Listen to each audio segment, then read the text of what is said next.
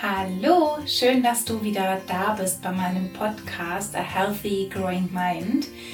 Und ich finde es sehr, sehr schön, dass wir heute wieder Zeit miteinander verbringen. Und der Podcast heißt ja A Healthy Growing Mind.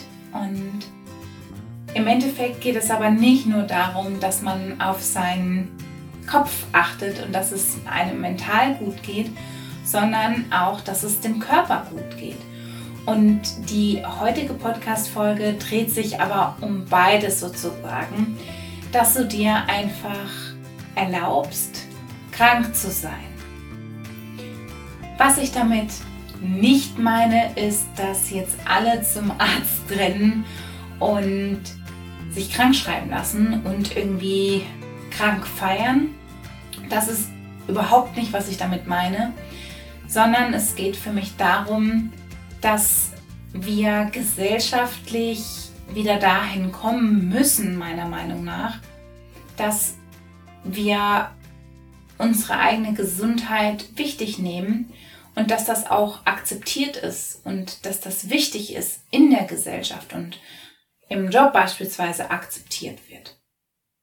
Ich war vor zwei Wochen krank und mich hat es wirklich eine Woche mit Erkältung aus dem Leben gerissen sozusagen. In meinem Fall ist es aber so, dass eine Erkältung ganz selten nur einhergeht mit wirklich andauernden Husten, dass meine Stimme irgendwie weg ist, dass ich Schnupfen habe, sondern mir geht's einfach nicht gut, ich habe Gliederschmerzen, ich bin müde, ich bin schlapp. Und in dem Kontext ist mir das nochmal so richtig bewusst geworden und klar geworden, dass früher, als ich mich auf Arbeit krank melden musste, wenn es, also wenn ich krank war, es mir unfassbar schwer gefallen ist, weil ich immer dachte, du hörst dich aber doch gar nicht krank an. Du kannst ja doch nicht anrufen und sagen, du bist krank, weil du hörst dich doch gesund an. Was total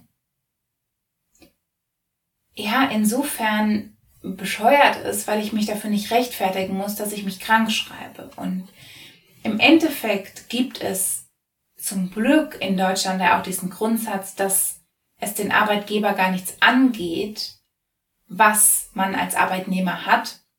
Es aber zum Beispiel in meiner Firma der Fall war, dass man da einfach unter Druck gesetzt wurde und man gezwungen wurde oder ja, dass man, dass man das dann sagt. Als ich einmal wirklich ähm, Blut im Stuhl hatte, habe ich das nicht gesagt, habe ich das irgendwie nicht geteilt und habe das äh, für mich behalten. Ähm, aber es wird dann quasi hintenrum schon immer so versucht, das Ganze, oder wurde versucht, das Ganze herauszufinden. Und ich finde es super, wenn man verantwortungsbewusst ist. Insofern, als dass man die Konsequenzen eigener Handlungen auf andere Menschen in sein Tun irgendwie mit einbezieht und dass man darüber nachdenkt, so, okay, wenn ich mich jetzt krank melde, was bedeutet das denn? Ähm, und man nicht diese Einstellung hat mit, ist mir vollkommen egal, ähm, das finde ich gut und auch wichtig, wenn man in dem Team zusammenarbeitet. Aber die eigene Gesundheit ist das, was über allem steht und stehen sollte, weil die unbezahlbar ist. Es bringt niemandem was. Und damit meine ich wirklich niemandem etwas, wenn man sich wirklich krank zur Arbeit schleppt. Und das ist jetzt gerade erstmal alles auf körperliche Krankheiten bezogen. Also wenn ich mich mit einer Erkältung zur Arbeit schleppe, ist das nicht gut, weil ich damit meine Kollegen noch anstecken kann, weil ich im Endeffekt gar nicht wirklich arbeitsfähig bin.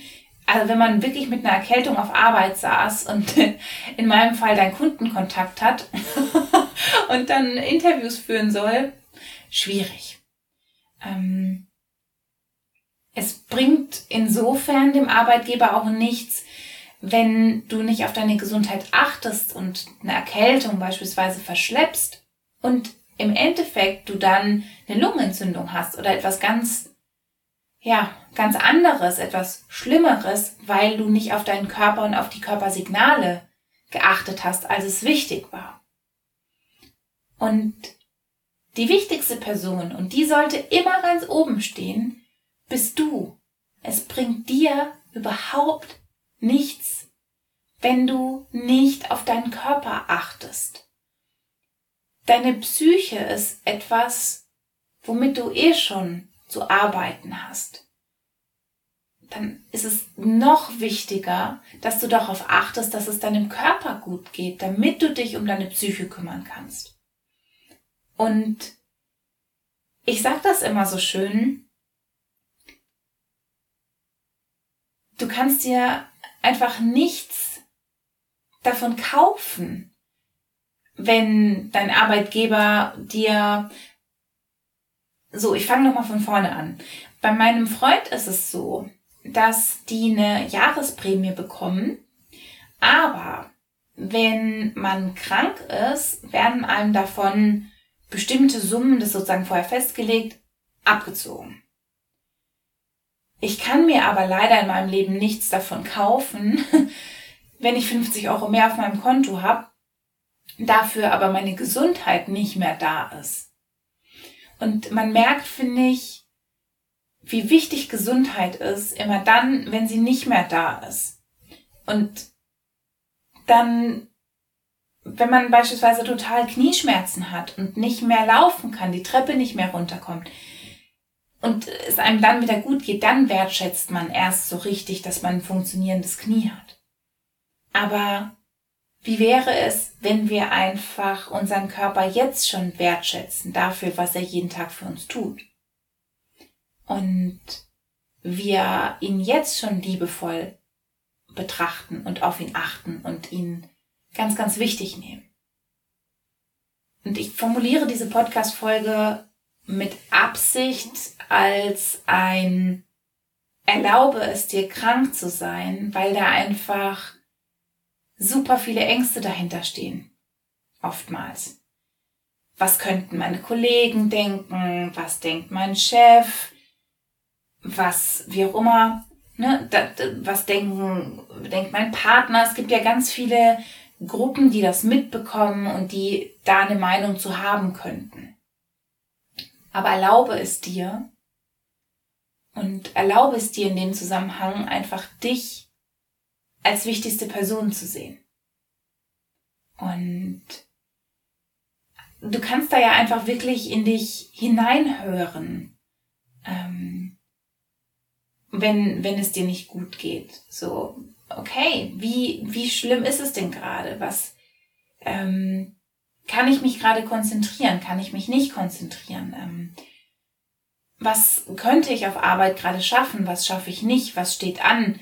Ähm, und da einfach das Ganze einmal durchzudenken. So, kann ich das gerade überhaupt leisten?